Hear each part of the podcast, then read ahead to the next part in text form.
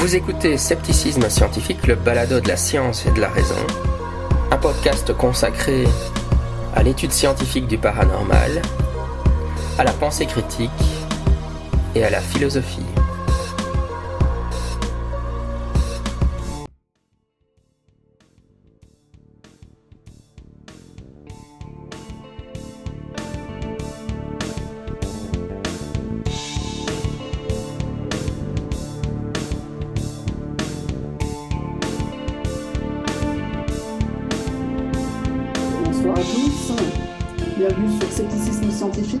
Soir, nous allons euh, parler de la revue Scepticisme Scientifique euh, qui publie euh, des articles qui lui sont soumis en français ou en anglais mais qui vont être traduits. Et ce soir, nous allons parler de l'article de Jean-Michel Abrassard qui est donc avec nous, qui est docteur en psychologie, également formé en, en philosophie. Et donc, il a réalisé un article. On n'a pas l'air de votre voiture, simplement et rapidement en ligne? Qui, euh, cet article s'appelle, pour le coup, euh, La place de la fraude dans le modèle socio-psychologique du phénomène OVNI. Et donc, c'est un des tout premiers articles euh, qui paraît dans cette revue, revue qui a été fondée par le comité Para euh, assez récemment et donc qui accueille euh, toute contribution bienvenue. Donc, bonsoir Jean-Michel. Ouais, bonjour tout le monde. Bon, je suis ravi de pouvoir t'interviewer parce que tu, tu m'as déjà donné le, le, change à plusieurs reprises et c'est une première occasion pour moi. Nous avons également avec nous Goulvin Laruelle, qui est un membre du comité Para, qui est également membre du comité éditorial de cette revue. Donc ce soir, on va un petit peu décortiquer l'article et puis si vous avez des questions, vous n'hésitez pas dans le chat pour, vraiment amener tout ça. Et donc, ben déjà, Jean-Michel, on a l'impression, pour ceux qui te connaissent, que finalement, euh, c'est un bout de ta thèse que tu as voulu retravailler et partager euh, avec nous. Oui, effectivement, c'est vrai que c'est un, bout de ma thèse euh, où j'ai rajouté un certain nombre de choses aussi, parce qu'il y avait des, nouvelles idées qui m'étaient venues depuis. Je terminais ma thèse en 2016, donc euh, il y avait quelques, idées en plus, mais bon, le reste, ça me, semblait intéressant de, publier ça dans une revue à comité de lecture, effectivement. Oui, puisqu'effectivement, le, le principe, même si toi-même tu es membre du comité de la, revue, c'est que tu as eu une, une, relecture anonyme par des pairs euh, sur ce travail-là, euh, qui t'ont amené à faire quelques modifications euh, pour le coup. Et globalement, en fait, ce travail, c'est juste sur un aspect, tu vas nous décortiquer un petit peu le modèle général et puis arriver sur ce qui t'a intéressé, c'est les faux, les faux frauduleux qui vont émailler l'histoire de l'ufologie, du phénomène ovni. Tu parles aussi du sous-coupisme. Et donc, j'ai une première question, en fait, c'est que tu nous parles beaucoup, et dès le titre, du modèle socio-psychologique du phénomène ovni. Et je me rappelle un peu des échanges qu'on a eu autour de ta thèse, la question, euh, mais est-ce un modèle, est-ce un paradigme, est-ce une approche scientifique classique ou autre? Voilà, est-ce que tu peux nous, expliquer ça? Oui, donc originellement, il y, a eu, différentes terminologies qui ont été utilisées dans la littérature. Donc, en français, Claude Moget a utilisé en 2004 la théorie réductionniste des ovnis. C'est un peu ce qui existait quand je suis arrivé sur le, sur le, sur le, domaine de l'ufologie. Mais du côté anglo-saxon, ils utilisaient beaucoup euh, euh, psychosocial hypothesis, donc l'hypothèse psychosociale. Ça m'embêtait un peu euh, le, terme hypothèse parce que je je crois que c'était pas forcément le plus adapté non plus. Je voulais garder quand même la terminologie. Ça me semblait mieux que théorie réductionniste composite, parce que je trouve que c'était un peu euh, complexe comme vocabulaire. Du coup, je, bon, en plus, en, de toute façon, totalement inconnu dans le monde anglo-saxon.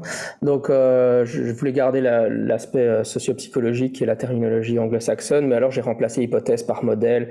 Bon, c'est vrai que pour moi, c'est une façon de, de se poser des questions à propos du phénomène ovni, donc on, peut, on pourrait y voir un paradigme aussi.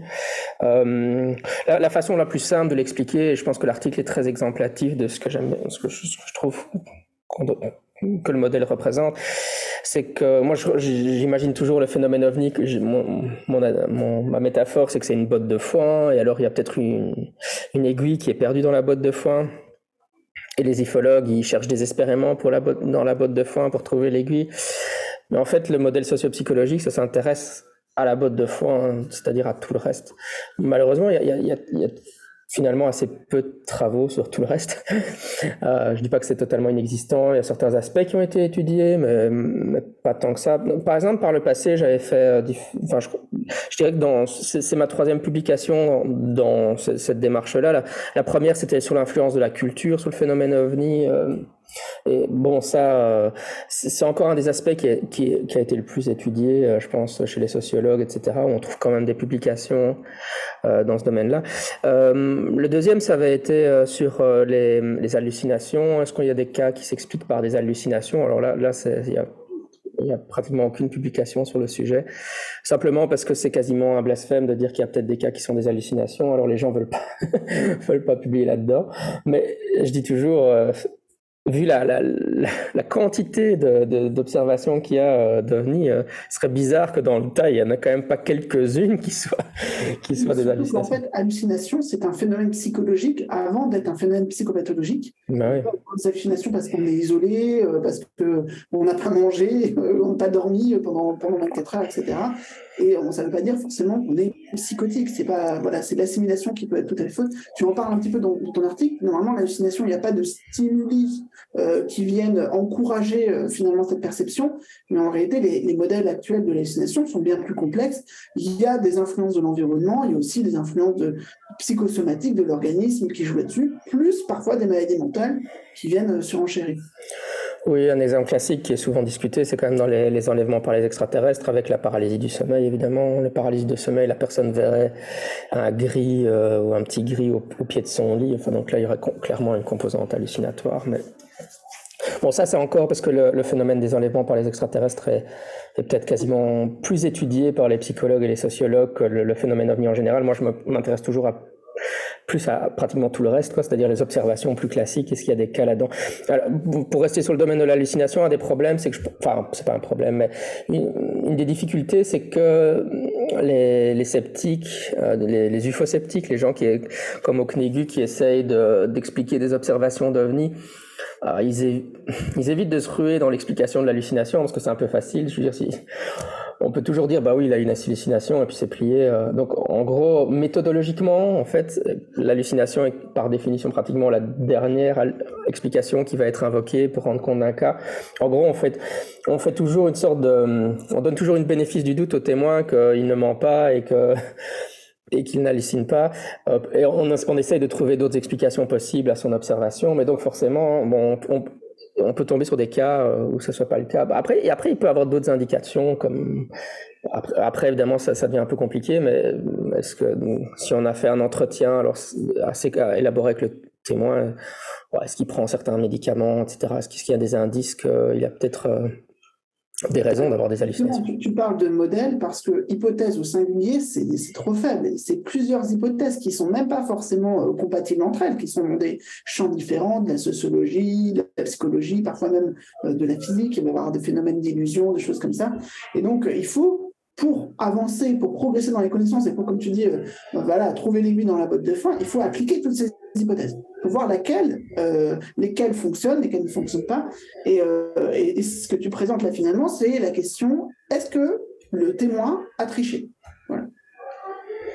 Oui, c'est ça, la, question de la fraude. il, y a, deux versants. Il y y a le versant pour qu'est-ce qui motive quelqu'un à réaliser une fraude. Et puis il y aurait aussi le versant que j'ai moins abordé dans l'article, il est vrai, euh, qu'est-ce qui ferait que quelqu'un aurait plus tendance à croire à une fraude que, quelqu'un d'autre. Euh, c'est un peu les deux versants qui, qui m'ont semblé intéressants. Mais donc, pour cet article-ci, c'est vrai que ce qui, ce qui m'a, enfin, c'est une question qui m'a toujours intéressé parce que je pense que justement, si on veut vraiment expliquer le phénomène ovni, la, la question de la fraude est quelque chose d'essentiel. Or, il y a vraiment, vraiment très, très, très, très peu. Enfin, en fait, je serais incapable de citer comme ça une, autre publication sur le sujet. Évidemment, il y a des cas où les gens disent la personne a, c'est un faux, mais je veux dire, c'est, c'est, pas de ça qu'on parle. Je veux dire vraiment des gens qui réfléchissent à la pour pourquoi est-ce qu'il y a des fraudes dans le phénomène ovni et pourquoi les gens ont tendance à y croire. Quand on voit évidemment le nombre de choses qui se fait sur Internet, euh, dans, sur YouTube, le nombre de et l'importance que ces cas peuvent avoir, donc euh, euh parce que généralement en fait les, les cas qui sont pas des fraudes vont être plus euh, banal. Et alors, bon, voilà. Mais les cas qui sont des fraudes peuvent avoir des composantes plus impressionnantes. Bon, on peut pas, on, mentionne évidemment l'autopsie de l'alien de Roswell, etc., qui vont structurer la perception qu'on a tous du phénomène à ce moment-là, parce qu'on a tous maintenant l'idée du, gris euh, comme comme à Roswell dans, dans l'autopsie. Donc c'est un cas qui est une fraude, mais qui qui a qui les, les cas de fraude peuvent façonner l'imaginaire qu'on a autour du phénomène. Oui, alors tu, ne le détailles pas, tu le mentionnes, mais sans le détailler, tu vois des, à des références.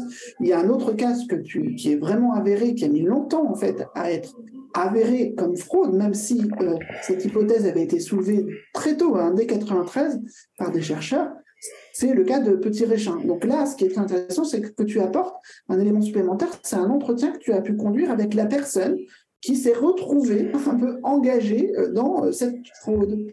Une photo, en fait, en particulier. Oui, c'est la photo de Petit Rochin, et c'est vrai que bon, elle, est, super célèbre en ufologie, et j'ai eu la chance de, quand Patrick Maréchal, donc l'auteur de la fraude, a, révélé la fraude, euh, je, l'ai rencontré euh, un ou deux mois après qu'il ait parlé à la presse, hein, je pense, et j'étais en compagnie du physicien Pierre Maguin, qui était un, physicien français, belge, je veux dire, qui avait travaillé sur la photo. Et comme tu le disais, Pierre Maguin avait émis des doutes par rapport à la photo très très très tôt après l'émission de la photo. Et c'est vrai que parce que c'est une photo en plus c'est là qu'on vient pourquoi est-ce que les gens sont convaincus. C'est une photo où bon, on voit des points lumineux, etc. Mais il n'y a, pas d'élément de décor, on voit pas la taille de l'objet. Il y a pas de. C'est pas comme si on avait euh, un objet qui vole près d'un immeuble ou euh, on, a, on, a, on, a, on a juste un fond noir avec des lumières euh, dans, le fond. J'ai toujours envie de dire est-ce que c'était vraiment une photo si impressionnante que ça? mais donc oui, donc j'ai discuté, j'ai eu la chance de l'interviewer, donc il y a des extraits de l'interview. Dans... C'était un long entretien, plus d'une heure, si mes souvenirs sont bons.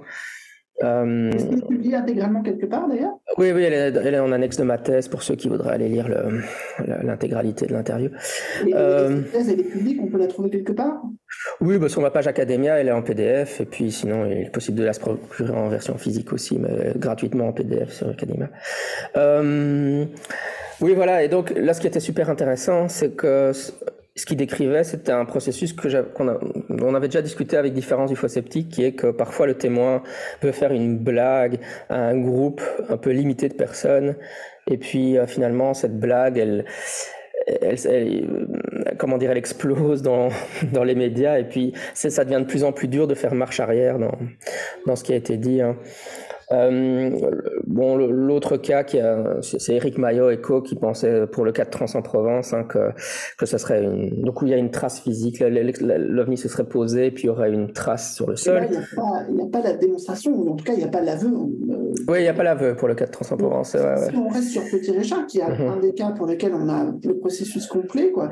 Ouais lance un truc dans un cas particulier qui très longtemps après fait l'aveu et détaille finalement euh, pourquoi. Mmh. Là, euh, on a quel genre de motivation pour la tromperie euh, donc clairement, il, voilà, clairement, il, a, en fait, il, travaillait dans une usine et il voulait, il voulait faire une entre guillemets une blague à ses copains d'usine et puis bah, une des photos s'est retrouvée dans les mains d'un journaliste et alors à ce moment-là, bon, ça, ça, ça, ça, a été connu dans la dans la presse euh, nationale. Et bon, une fois que, une fois là, enfin voilà, donc au départ, c'était vraiment un groupe limité, encore une fois, de personnes qu'il voulait entre guillemets tromper pour pour la blague.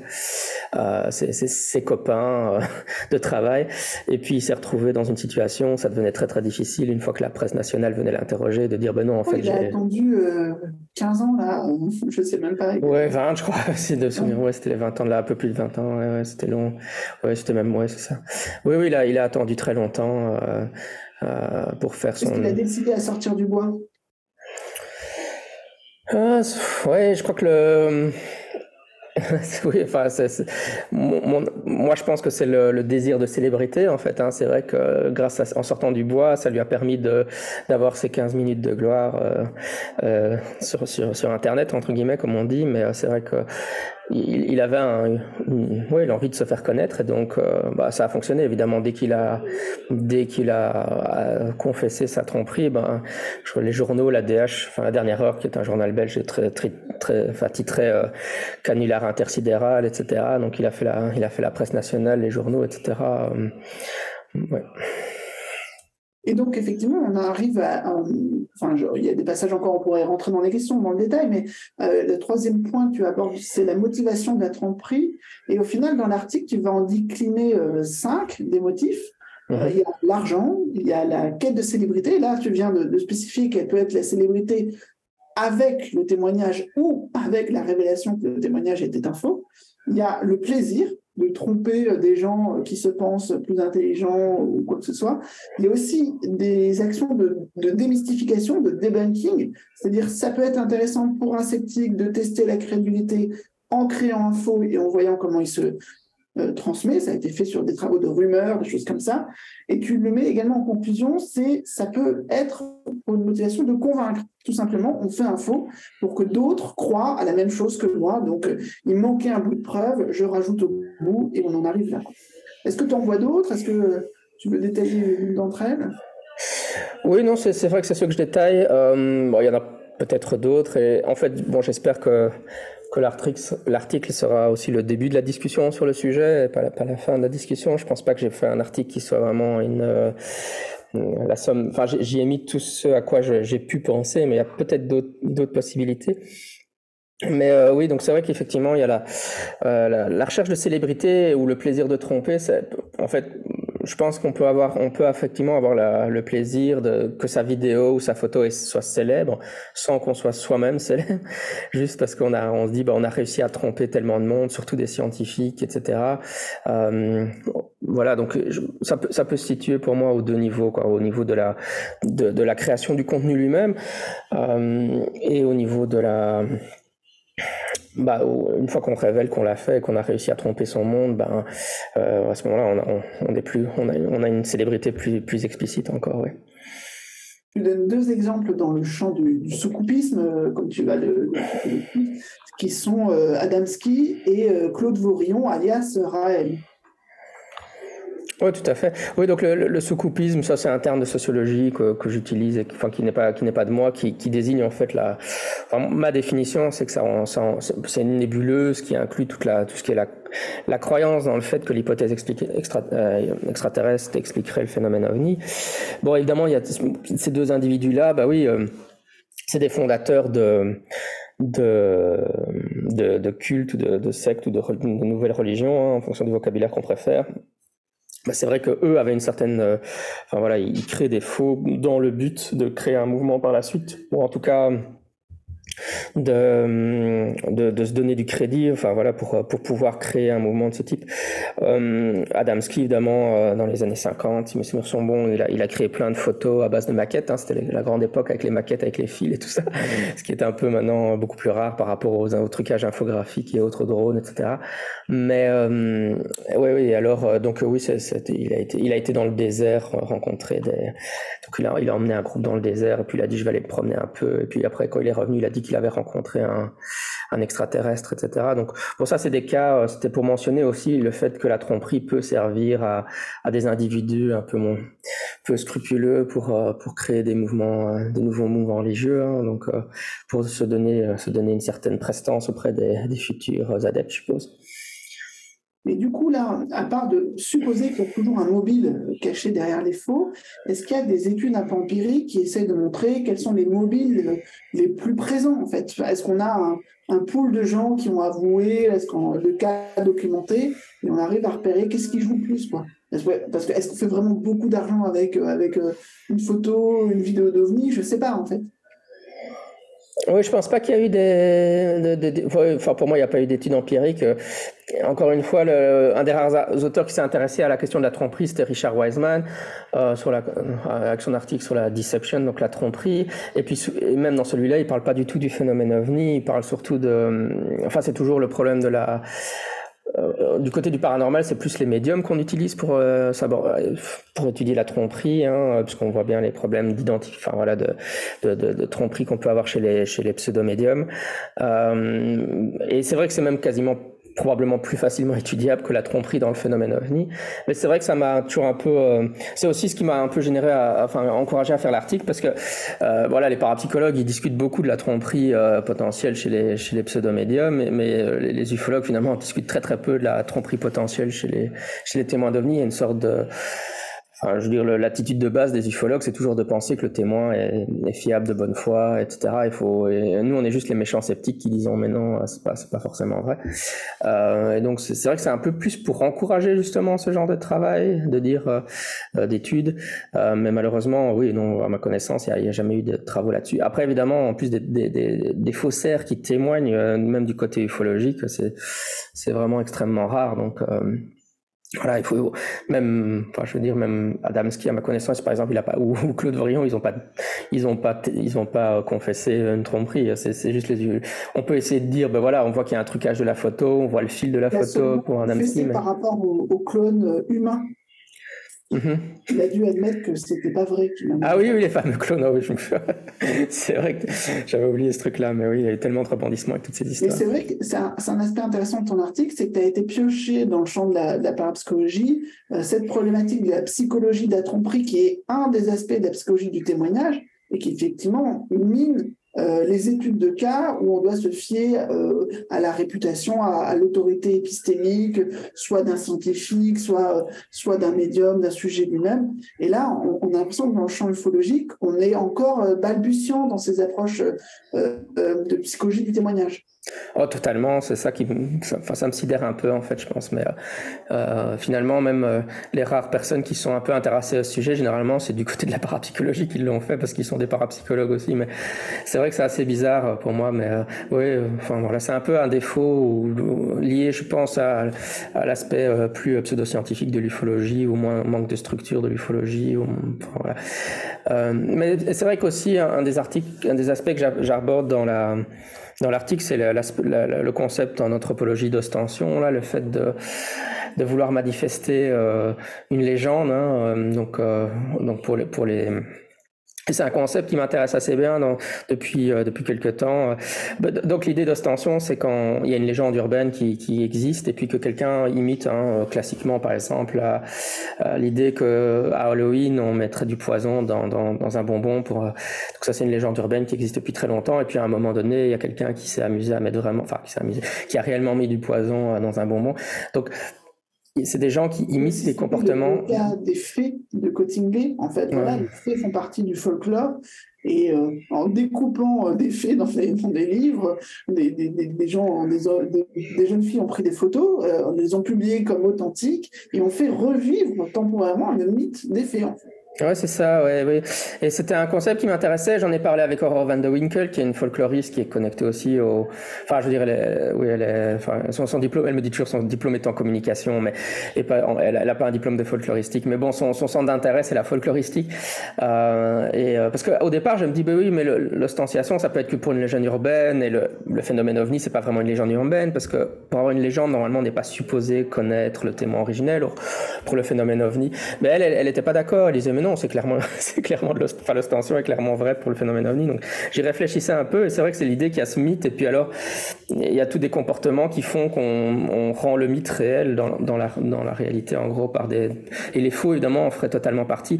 Certains témoins, ça pourrait être ça aussi, quoi. Ils voient quelqu'un, quelque chose dans le ciel, mais donc, ils donnent vie au mythe en en témoignant d'une certaine façon, mais le, faux, ce serait l'exemple primsep de, de, d'amener la mythologie dans la réalité, finalement. Euh, et, et d'ailleurs, avec toutes les histoires, avec euh, Grush là qui sortent aux États-Unis pour le moment euh, avec des gens relativement haut placés, mais enfin bon, ils sont plutôt au milieu dans les échelons des, des, systèmes top secrets qui disent qu'ils sont, ils ont entendu que d'autres personnes leur ont dit qu'il euh, y avait des programmes top secrets avec des, des, vaisseaux spatiaux qui auraient été récupérés, euh, des corps, etc. Euh, mais évidemment, ils n'ont pas de preuves tangibles de ce qu'ils disent. J'ai l'impression qu'on est vraiment à 200% là-dedans aussi. C'est, des gens. Enfin moi, pour moi, je dis toujours, je pense pas. Bon, après, c'est, possible, mais je, je pars pas du principe qu'ils mentent, mais c'est vrai qu'ils sont convaincus de quelque chose et puis ils participent de ce, phénomène de, de rendre le mythe réel euh, pour tous les gens qui, qui acceptent ce qu'ils disent euh, alors qu'ils n'ont pas de preuves de ce qu'ils avancent. Et c'est quand même assez étonnant parce que d'autres travaux euh, qui ont pu être faits ont, été de montrer que dans la science-fiction, même 19e, début 20e, avant que le phénomène s'incarne d'une certaine façon, il y avait déjà tous ces éléments. donc on va retrouver chez Bertrand etc. Donc la culture a, a porté en fait cet imaginaire après, ça a été incarné de certaines personnes qui témoignaient directement une sorte de vécu mythique.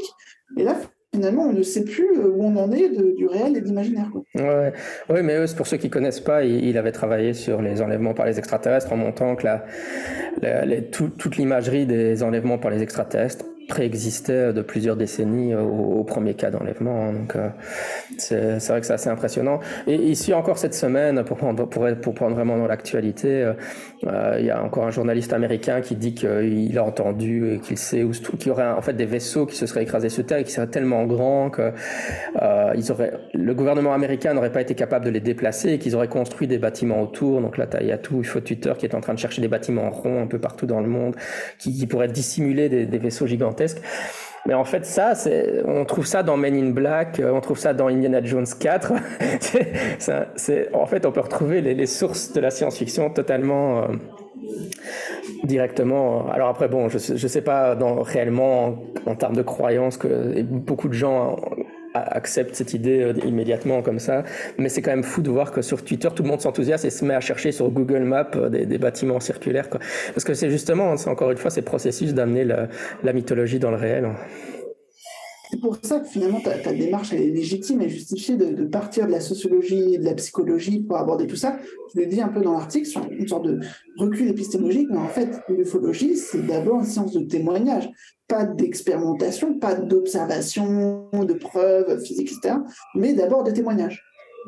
Oui, c'est ça. C'est Manuel Jiménez qui avait fait sa thèse au début des années 90, 90 pour les Français. Mais il disait que le, phénomène ovni, c'est c'est pas l'étude des ovnis, c'est l'étude des témoignages d'ovnis. Hein. Donc on n'a pas pas accès directement aux ovnis. Donc euh, euh, on ne peut étudier que les témoignages. Et donc c'est vrai que ça change totalement la donne. Hein. On a parce que comme je dis, c'est vrai que quand on est un chercheur en psychologie et qu'on pose des questions par questionnaire aux gens ou par entretien, etc on peut, on peut, euh, on peut, enfin, on part du principe que les gens pas de raison de nous mentir, en gros. Mais en ufologie, voilà, que les, différents mécanismes dont on est en train de parler, ben, justement, les gens pourraient avoir des, des motifs, enfin, Je dis pas que c'est forcément conscient, mais des motifs euh, sociologiques de, d'exagérer ou, de, ou de, de rajouter du, du, du merveilleux, d'enchanter le monde aussi, on pourrait dire.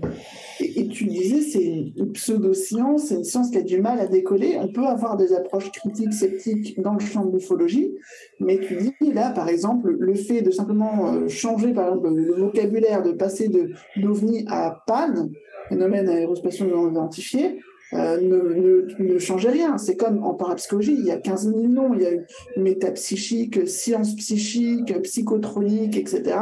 On aboutit toujours finalement à une récupération culturelle euh, un peu par le bas, hein, nivelée euh, de tout ça. Quoi. Oui, c'est vrai que c'est une recherche de légitimité par du, changement de vocabulaire. Alors moi, c'est vrai que je suis, assez résistant à ça, mais au départ, les soucoupes volantes et les disques volantes, il y a déjà eu un premier changement de vocabulaire pour aller vers OVNI. Puis maintenant, évidemment, il y a un nouveau, ils essayent de faire, enfin bon, on peut, dire qu'il est effectif, mais bon, parce que même la NASA l'a adopté, qu'il y a un changement de vocabulaire pour aller euh, d'OVNI vers PAN. Alors ce qui est marrant, c'était, euh, avant c'était phénomène aérien non, identifié, mais alors la NASA, elle propose phénomène anomalous, donc euh, ouais, phénomène, anomalous c'est toujours pénible à traduire, mais anormaux, inhabituels, anormal. Euh, mais alors c'est encore plus vague, de, de quoi est-ce qu'on est en train de parler Si on dit un phénomène, anormal non, euh, non identifié, ça, ça... Toute théorisation, toute interprétation, ouais, ça... côté purement factuel. Quoi. Mm. Alors que, euh, alors que bon, au moins avec le terme ovni, euh, on sait de quoi on parle. Hein. J'ai récemment dû, on m'a sauvé un, un, un, article dans l'autre sens, enfin c'est pour une autre revue, mais une revue américaine qui s'intéresse au phénomène ovni à peer reviewer et c'est vrai qu'ils utilisent le, terme pan aussi et je suis toujours là mais Enfin, il y a eu plein de publications par le passé avec le terme UFO, OVNI. Euh, quel est le problème avec ce terme-là hein? Enfin, à, part, enfin, il y a, il y a aucune différence. Euh, enfin, on peut, on peut pas distinguer les deux termes en disant que pan serait autre chose que des OVNI finalement. Et donc, alors, ton article, il y a une question qui porte sur la méthodologie, comment tu l'as construit. C'est une sorte de revue de littérature, de revue de questions. Mais par exemple, si aujourd'hui euh, tu voudrais qu'on étudie mieux la psychologie de la tromperie euh, en ufologie, qu'est-ce que tu conseillerais euh, méthodologiquement?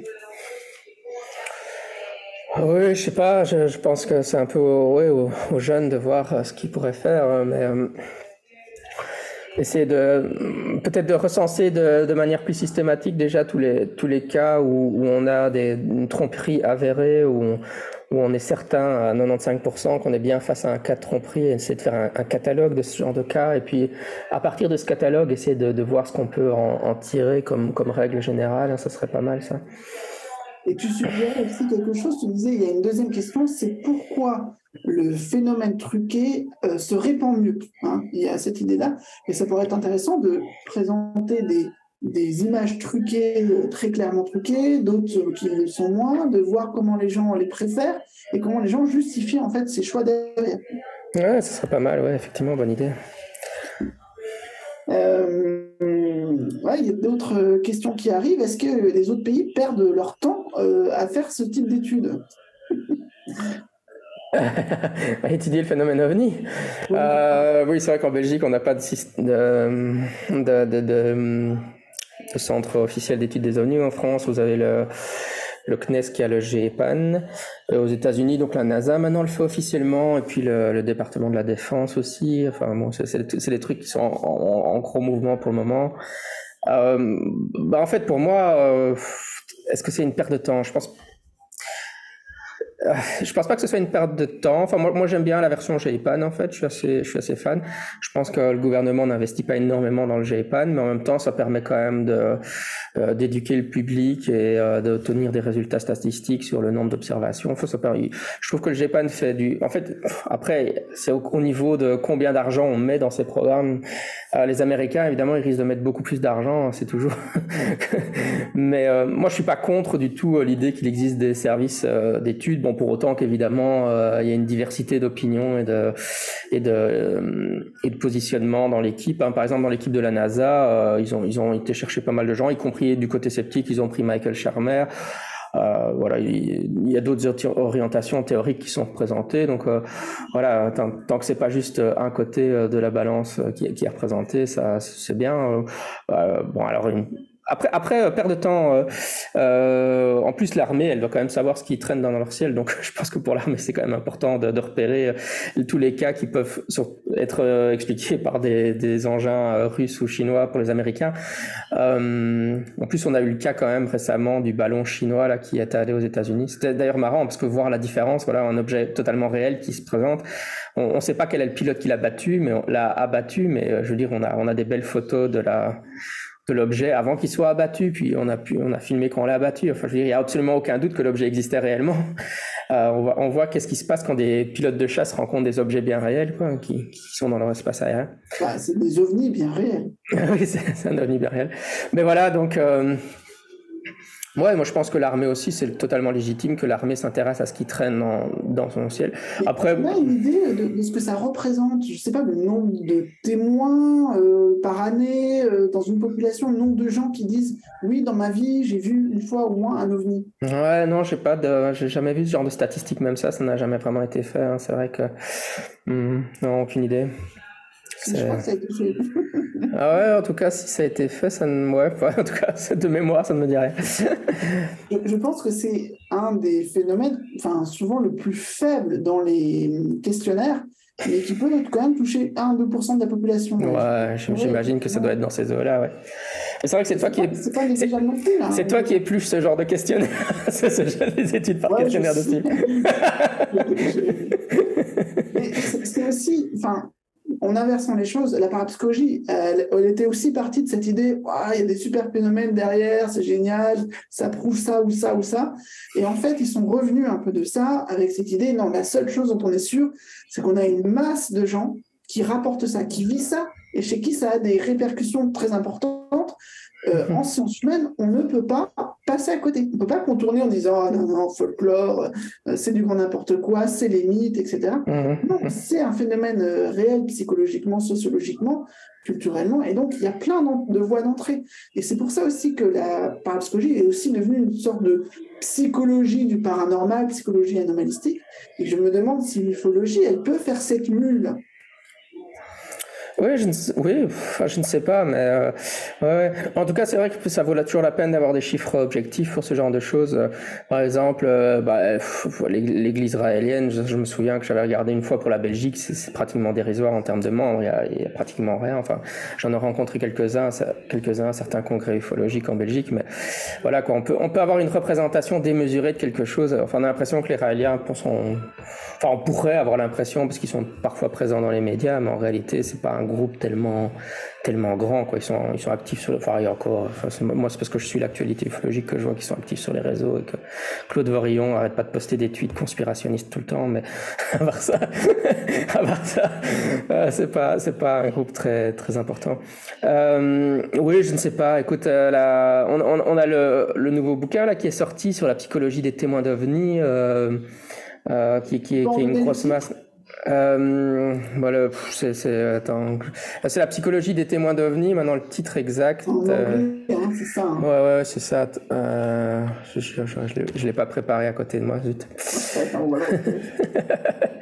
en tout cas, tu contribues à, ce, à cet ouvrage qui a été. Oui. C'est par qui pour le coup alors des ufologues, enfin ufologues sceptiques espagnols hein, que je connais de longue date, euh, Balester Olmos, hein, et euh, oui c'est lui le principal. Hein, alors il a été quand son, son co-éditeur c'est Hayden, euh, voilà c'est les deux, mais enfin la, la, cheville ouvrière ça a été quand même euh, Balester Olmos. Hein. Et donc le titre c'est euh, The Reliability of UFO Witness Testimony, donc la fiabilité des Témoin d'OVNI, ouais. Oui, oui, donc euh, c'est une brique qui fait 500, euh, 600 pages, un truc comme ça. C'est un bottin de téléphone avec vraiment des contributions sur beaucoup de choses. Il y a un chapitre sur les, les enlèvements par les extraterrestres, etc. Moi, j'ai un petit article en, en tant que second auteur avec euh, avec Eric Maillot sur le cas de Valençol, mais euh, voilà, on a contribué là-dedans. Donc ça, c'est. Il y a des recherches, c'est ça qu'il faut. On, entend parler euh, des cas spectaculaires euh, qui défraient la chronique Internet pendant une semaine, mais en réalité, la recherche, elle se fait ailleurs. Bah oui, moi, je, moi, j'ai toujours, enfin voilà, il y, y, a souvent ce narratif qui m'agace un peu en disant on n'étudie pas le phénomène, enfin, euh, on n'a jamais étudié le phénomène ovni, euh, le, phénomène ovni fait pas l'objet d'études, on commence seulement à s'intéresser aux pannes, enfin des choses comme ça, alors qu'en fait, je pense que des études sur le phénomène ovni, il y en a eu depuis, depuis, depuis toujours, quoi. C'est juste que, euh, soit, soit, on, soit les gens qui disent ça, c'est parce qu'en fait, les conclusions qui ont des, des, études qui ont eu lieu, comme le projet Blue Book, etc., sont pas les conclusions qu'ils veulent avoir. Donc, en gros, le programme de recherche n'ayant pas amené aux conclusions qu'ils souhaitent, le programme de recherche n'existe pas. C'est un peu ça le raisonnement. C'est un peu euh, ce que je trouve un peu bizarre.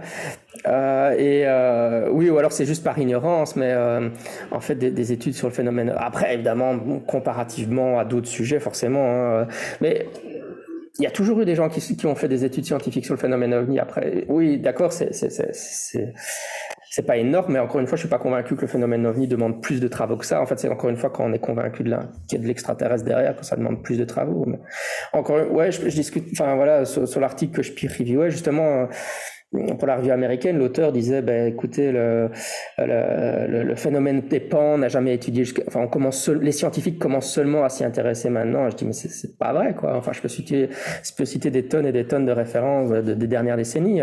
Même toi, je suis sûr que tu connais Persinger avec ses, sa, sa, ses théories en, parapsie sur les, plaques tectoniques. Ça date des années 80. Et Persinger, il a, il a fait quand même pas mal de publications qui étaient toutes dans des dans Psychological Reports, je pense, dans des, enfin c'était dans des revues à comité de lecture. Enfin, bah, il y avait un petit problème avec Persinger, c'est qu'il publiait beaucoup dans Perceptual and Motor Skills. Ah oui, oui, c'est ça, oui. c'est un revue. Oui, c'est ça. En quoi. termes de peer review, c'était pas génial. Quoi. Ah, on, va, bon, on va pas jeter la pierre parce qu'on est un peu les premiers publiants pour lancer la revue, mais on invite les gens à soumettre Totalement. On a reçu effectivement nos premières soumissions de personnes extérieures au comité para. Et aussi une autre chose qu'on a faite, hein, j'en profite maintenant, mais c'est qu'on a euh, traduit des articles qui pouvaient nous intéresser, d'auteurs euh, là pour le coup allemands, hein, euh, mais qui ont publié aussi en anglais. Le, dernier en, question, c'était euh, Heller Voss, qui est un anthropologue qui a étudié le scepticisme et le scepticisme dans ses actions de démystification, de debunking, notamment de, pseudo-médiums américains starifiés. Et donc, c'était très intéressant d'avoir le double terrain du pseudo-médium et des gens qui essaient de tromper le médium et le médium qui essaie aussi de dire mais non, je savais qu'ils essaient, de me tromper, etc. Donc, il y a toute une machinerie derrière et c'est une observation de terrain analysée comme ça. Donc voilà, on a des choses qui nous montrent on peut approcher le phénomène ovni de plein de façons avec les sciences humaines, euh, sans forcément dire il n'y a pas de réalité derrière tout ça, mais il y a aussi des données réelles de, la vie de tous les jours. Oui, tout à fait. Bah, donc, c'est vrai que pour Persinger, je suis d'accord, hein, totalement d'accord avec ce que tu dis. C'est vrai que les travaux de Persinger ont été critiquables et ont été critiqués de toute façon, mais c'est juste pour ce que mon point, c'était juste, on peut pas faire comme si tout ça n'avait pas existé, comme si voilà quoi, il y a eu des tas de publications par le passé, donc il y a quand même une histoire, il y a quand même un état de l'art, un état du domaine, et toujours faire comme si euh, on s'y était pas intéressé jusqu'à présent, juste parce qu'en fait, euh, tant que la conclusion du papier c'est pas, euh, il y a des extraterrestres parmi nous, on considère que tout ça n'existe pas. C'est c'est un peu ça qui est agaçant dans cette rhétorique là. Oui, il y a beaucoup des newcomers dans, dans les fields, dans, dans les champs, donc des gens qui débarquent et qui ont l'impression de découvrir un monde extraordinaire et d'être des pionniers. Et donc de dire, mais là, je vais arriver, ça va changer. Et en fait, il y a toujours euh, un passif finalement pour entrer en ufologie. C'est une discipline qui a quand même maintenant euh, euh, ses textes clés, des niveaux de réflexion, des interactions. Et c'est vrai que c'est pas forcément le niveau des forums parfois sur Internet, si. Alors, il y a quand même des questions dans le chat pour montrer qu'il y a du temps envolé. Euh, euh, par exemple, toi, avec ton approche modèle socio-psychologique, qu'est-ce que tu peux dire du projet SDLN bah écoute, euh, les Dalen, c'est pas trop mon dada, hein, mais en tout cas, chez les ufosceptiques francophones, ça, ça a souvent généré euh, beaucoup de discussions euh, et beaucoup de scepticisme en fait, en considérant que bon alors c'est l'idée que euh, à SDLN, pour ceux qui connaissent pas, il y aurait un phénomène météorologique probablement inconnu qui serait spécifique à ça. bon, et, encore une fois, c'est pas pas mon, mon sujet de prédilection, donc mais, donc en tout cas, il y a certains sceptiques francophones qui considèrent que jusqu'à présent, les preuves avancées qu'il y aurait vraiment un phénomène euh, inconnu à Esdalen ne sont pas concluantes. Euh, maintenant, oui, enfin, donc il y avait ça, et puis de toute façon, pour moi, Esdalen, même, même, en fait, en fait, moi, j'ai pas tellement de problème avec l'idée qu'il y aurait un phénomène météorologique, enfin, que des phénomènes météorologiques pourraient expliquer des observations d'OVNI de manière générale.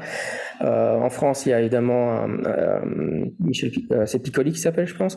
j'ai un doute sur son nom, mais en tout cas, un spécialiste de la foudre qui travaille pour le GEPAN et qui pousse un peu cette explication-là pour certains cas, ce qui génère aussi des discussions chez les sceptiques dans quelle mesure est-ce que les, photos qu'il présente sont, voilà, sont, sont, concluantes sur le fait que la foudre en boule ou des phénomènes de foudre euh, spécifiques existeraient?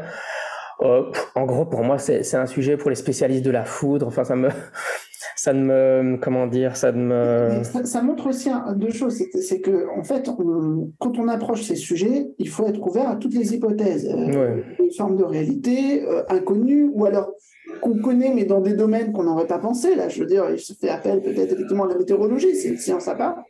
Euh, donc, il y a cette approche-là. Et puis, les sciences humaines ne peuvent pas avoir le privilège, l'ambition de tout expliquer comme ça, d'appliquer simplement un modèle unique, sans discuter aussi avec les sciences naturelles. Là, il y a besoin d'interdisciplinarité. Oui, évidemment, ça, peut aussi lever des, des, des contre-arguments à base de, de swamp gas, qui était l'explication, le debunking classique dans les années 60-70, euh, là, de, de Heineck, enfin, de, certains décédés. Euh, donc, euh, des gaz au-dessus des marais qui prendraient feu, qui feraient des boules de lumière. Enfin, c'était, c'est, devenu pratiquement une blague en ufologie en disant que ce que le témoin a vu, c'était un, un, gaz des marais. Euh, mais bon, moi, en tout cas, ma position là-dessus, c'est effectivement que il y a certainement des, phénomènes de foudre qui sont parfois confondus parce qu'il y a de la foudre, ça peut être vachement impressionnant.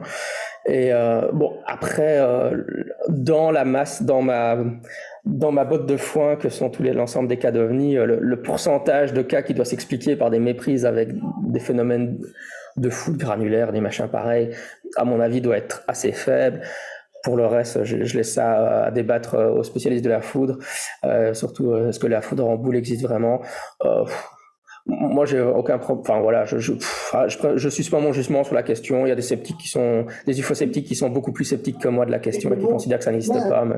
Tu es, auteur d'une thèse mmh. sur, sur l'OVNI, ben voilà, c'est rare. Mmh. tu es même interviewé de temps en temps. Et effectivement, là, tu réponds en disant, mais il y a plein de dossiers, je ne maîtrise pas l'ensemble des dossiers, il y a des compétences scientifiques parfois nécessaires, complémentaires que je n'ai pas.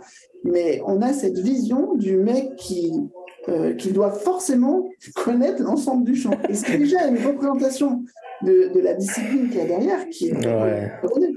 Bah non, euh, c'est la même chose pour tous les types de prototypes d'avions furtifs et tout ça. C'est encore un autre champ où, où, euh, où, où, je pourrais dire que je suis pas, je suis pas un spécialiste non plus, mais c'est vrai que c'est clair que les fans d'aviation et de, de, de, projets euh, militaires d'aviation euh, ont aussi des choses à dire dans le domaine, clairement. Parce que bon, voilà, c'est des choses. C'est sûr que certains avions euh, furtifs ont certainement, enfin, sont à l'origine. Non, c'est sûr qu'ils sont à l'origine de certaines observations. Mais effectivement, en fait, le domaine est tellement vaste que que c'est pas quelque chose de qu'une seule personne peut maîtriser. C'est clairement un domaine totalement pluridisciplinaire. Et donc, toi, tu as fini ta thèse depuis maintenant 7 ans. Est-ce que tu as encore des projets, euh, des idées scientifiques que tu aimerais voir travailler dans ce champ, euh, la continuité du modèle socio-psychologique, des questions que tu te poses bah écoute, oui, ah, du, du, côté euh, vraiment scientifique, euh, non, en fait, en toute honnêteté, pas tellement. Euh, je suis un peu sorti, euh, je suis un, un, peu sorti de ma, ma brousse en me disant, ben oui, on va, je vais aider à lancer la revue là, en, parce qu'il fallait avoir un peu de contenu. mais honnêtement, voilà, l'ufologie, je pense que, enfin, je, je dirais pas que j'ai pris ma retraite, mais, enfin, j'aime bien suivre l'actualité pour voir ce qui se passe, etc. Mais c'est vrai que j'ai pas immédiatement de, de, de, projets en termes de publication, etc. Euh, ouais, je, je, suis probablement, enfin, en fin de thèse, je suis sorti, comme tous les thésards, on en a tous un peu marre du sujet sur lequel on a travaillé. Mais euh, voilà, quoi, en fait, il y a tellement de choses qui m'intéressent que Maintenant, c'est vrai que je, continue toujours à suivre l'actualité puisqu'on me sollicite parfois euh, sur certaines chaînes de TV pour avoir euh, pour avoir un avis et que j'aime bien savoir ce qui se passe, surtout enfin surtout du côté outre-Atlantique où les Américains ils ont toujours des, des rebondissements en tout genre. C'est assez, enfin après ça c'est assez amusant de suivre tout ce qui se passe et tout ce qui se raconte. C'est, enfin ces derniers ces, ces, derniers mois ont été absolument extraordinaires, mmh. mais euh, mais euh, voilà, c'est plus, j'en suis plus là, quoi, je dirais. Euh, euh, mais en termes de recherche scientifique, non, rien, rien de spécial. En tout cas, j'espère en fait. C'est vrai que non, c'est vrai qu'il y a une chose. En fait, j'espère que d'autres personnes vont le faire comme moi. Mais surtout, par rapport à la revue, en fait, parce que la revue scientifique, c'est vrai que j'étais une des premières personnes à en parler au comité para, et euh, c'est justement parce que je trouve que ça vaut la peine qu'une revue comme ça, je trouvais que ça valait la peine qu'une revue comme ça existe, ou des articles sur ce sujet puissent être publiés. Euh, parce que des articles sur le phénomène ovni et d'autres sujets similaires, hein, c'est difficile de, de, trouver des revues qui soient particulièrement preneuses de ces articles. Et puis, euh, euh, comment dire le oui donc il y, a la difficulté. Et puis euh, parfois bon il y a des revues anglo-saxonnes mais souvent euh, justement on, l'a évoqué c'est plus des, des revues de parapsychologie. Donc j'ai eu des articles qui étaient refusés juste parce qu'ils me disaient ben non on est plus intéressé par par le psy que par les ovnis. Euh, voilà. Alors finalement j'avais trouvé l'article de la SAP là qui est une, une, une, association britannique qui publiait. Donc là j'ai publié quelques articles chez eux. Mais euh, c'est vrai que en fait finalement trouver un endroit qui permette de publier des articles sur le phénomène ovni c'était pas facile et donc c'est vrai que j'espère que euh, des, petits jeunes zététiciens euh, reprendront la flamme et maintenant qu'on a créé la, la plateforme, euh, continuera à travailler sur le sujet. Parce qu'évidemment, il y a le comité NERES des groupes ufologiques hein, qui existent, euh, mais alors, euh, bon, ils sont, plus âgés aussi et puis ils ont parfois un peu de difficulté à transférer ce qu'ils font comme travaux en langage académique. Donc même là, il y a du travail à faire. Donc euh, voilà, même j'aimerais bien que certaines choses du, du, du CNEGU euh, arrivent chez nous, mais malheureusement ils sont pas toujours très motivés en disant on a déjà fait des, PDF euh, de ces trucs, enfin voilà, sur, sur, les, sur les crop circles, etc. Et, ils n'ont pas l'habitude en gros du langage universitaire et donc ça les décourage un peu, mais Enfin voilà, on verra ce que l'avenir nous, réserve. Hein. J'espère que, c'est surtout ça que j'espère en fait, plus que plus que moi qui produise des contenus.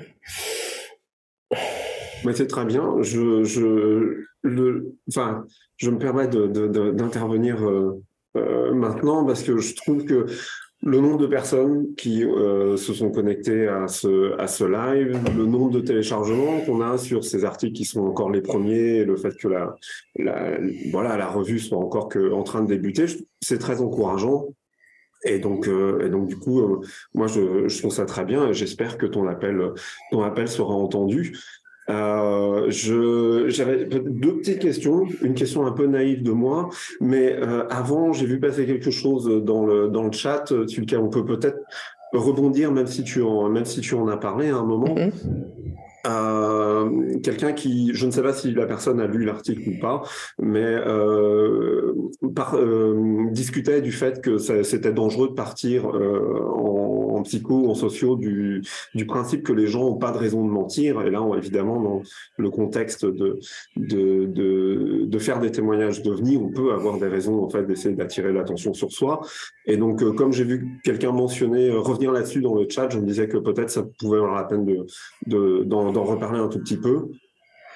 Oui, tout à fait. Bah, en, tout cas, du côté de la parapsychologie, ça c'est très débattu parce que bon, qu'on pense qu'il y ait des vrais médiums ou pas, bah, en tout cas, même, même les parapsychologues qui sont convaincus qu'il y a des vrais médiums, bah, ils pensent qu'il y a quand même beaucoup de pseudo-médiums, ce qu'on appelle les pseudo-médiums dans la littérature. Et donc, euh, être capable de les différencier, entre guillemets, c'est un des enjeux, ou de les identifier. Euh, et euh, oui, donc évidemment, mettre, mettre donc, quand on va tester un, médium qui est potentiellement un pseudo-médium, quelqu'un qui, va utiliser de la tricherie, bah, il faut évidemment mettre en, place un protocole qui l'empêche potentiellement. Enfin, l'exemple classique, c'est Uri Geller, évidemment. Mais alors, évidemment, aussi quelqu'un comme Uri Geller ou quelqu'un qui est célèbre de manière euh, euh, antérieure au testing, euh, peut avoir une motivation à tricher puisqu'évidemment il peut établir ça, il peut essayer d'établir sa réputation à travers une expérience avec des scientifiques et donc c'est vrai qu'il faut être particulièrement vigilant à ça. Tandis que les expériences de parapsychologie qui se font avec des sujets tout venant sur base de l'hypothèse qu'on aurait tous du psy à minima, bah, euh, si on fait des expériences de psy avec des étudiants psycho, on peut, bon normalement les, étudiants psycho n'ont pas de motivation à tricher. Par contre si on fait venir un voyant célèbre ou un astrologue célèbre ou quelqu'un comme ça, lui peut non seulement avoir une pratique ou des techniques pour tout générer de la tromperie, mais en plus avoir la motivation de tromper les expérimentateurs. Donc, voilà, c'est des, sujets qui sont abondamment discutés dans la littérature parapsychologique, évidemment. Mais euh, du côté de la psycho, euh, bah oui, oui, effectivement, c'est ça peut. On, part du principe que normalement, les gens qu'on teste quand on prend des sujets tout venant n'ont pas de motivation à tromper l'expérimentateur, mais euh, mais c'est pas toujours le cas. Et puis bon, après, il peut y avoir différents biais où ou la présence, par exemple, ça, ça c'est des choses qui sont discutées en psychologie euh, dans, dans, les, dans les, les manuels sur comment faire de l'expérimentation. Bon, la personne peut euh, va vouloir se montrer sous un bon, beau jour, etc. Et donc même même involontairement entre guillemets peut inconsciemment peut euh, sélectionner des réponses qui qui soient pas enfin c'est c'est tout ce qui est sur le discours rapport où elle rapporte des choses à son sujet plutôt que des choses qui sont directement observées quoi enfin voilà en, en 30 secondes ce qu'on peut dire sur le sujet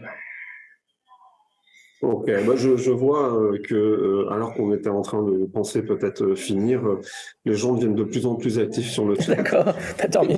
Évidemment. Donc la, la, personne clarifiait un tout petit peu ce qu'elle avait en, en, tête en parlant voilà de de, de, de l'effet de la désirabilité sociale en ouais, c'est éventuellement d'attirer l'attention sur soi. On, on a et on a aussi, je sais pas si c'est lié, mais dans une certaine mesure, d'autres personnes qui il y a mon chat qui a une question aussi, mais euh, le oui donc quelqu'un qui, qui, qui, demandait aussi s'il y avait des profils types qu'on retrouvait par exemple parmi les personnes qui soit faisaient des témoignages de euh, d'ovnis, euh, soit s'il y avait euh, par exemple est-ce qu'il y a une surreprésentation des hommes, des femmes, de, de certaines catégories sociales ou, ou quoi que ce soit? Oui, bah écoute, bon, il y a, y a, y a deux, il faut différencier deux choses les témoins versus la, la entre guillemets la croyance dans le phénomène ovni ou l'intérêt pour le phénomène ovni. Bon, au niveau de l'intérêt pour les phénomènes ovni, après euh, Renaud pourra me corriger. Encore une fois, c'est parfois plus son dana que le mien, mais euh, les, les, statistiques de ce type-là. Mais bon, euh, classiquement, les, les, hommes sont plus intéressés par le phénomène ovni que les femmes, donc il y a, y a, un effet de genre pour l'intérêt.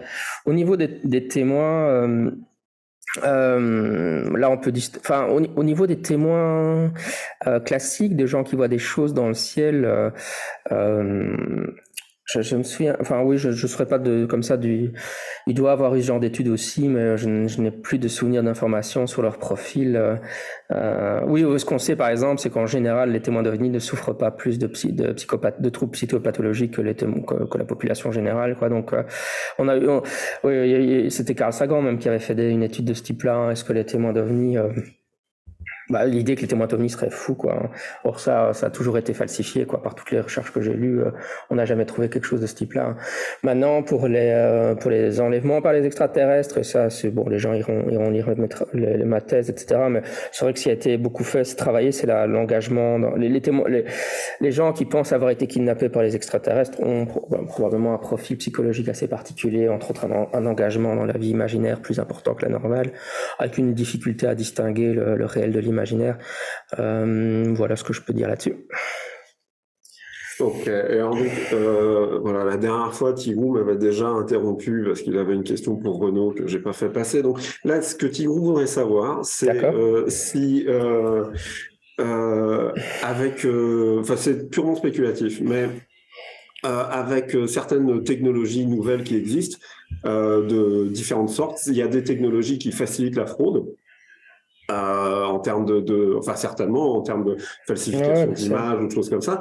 Il y a également des euh, technologies qui facilitent euh, l'erreur, la, mauvaise interprétation, j'allais dire sincère, avec les drones, le fait que n'importe quel particulier peut avoir des lasers ou des trucs comme ça. Et donc, du coup, je me, je, enfin, on se demandait euh, si, euh, si tu avais une idée de euh, comment ça pourrait éventuellement influencer le ratio de, enfin la proportion de la fraude en fait dans les témoignages qui sont apportés, le fait qu'il y ait à la fois plus d'outils finalement pour pouvoir éventuellement faire faire de la fraude et également, je pense, plus de façons de sincèrement se tromper en fait. Euh, oui, enfin de données objectives sur les de ratios, je n'ai pas, mais c'est vrai que c'est totalement clair que la technologie influence les observations euh, à 200%, mais euh, mais c'est même pas quelque chose de nouveau. Hein. De toute façon, le, le phénomène ovni, bon là, là après il y a des choses qui un peu prédatent, mais bon normalement c'est Kenneth Arnold en 1947, mais donc il a fallu évidemment l'aviation qu'on commence à mettre des objets dans le ciel pour que les gens commencent à, à, que le phénomène ovni décolle. Pun intended. Donc c'est vrai qu'il y, a en fait plus l'être humain met d'objets dans le ciel, plus les gens commencent à voir des choses dans le ciel, c'est incroyable.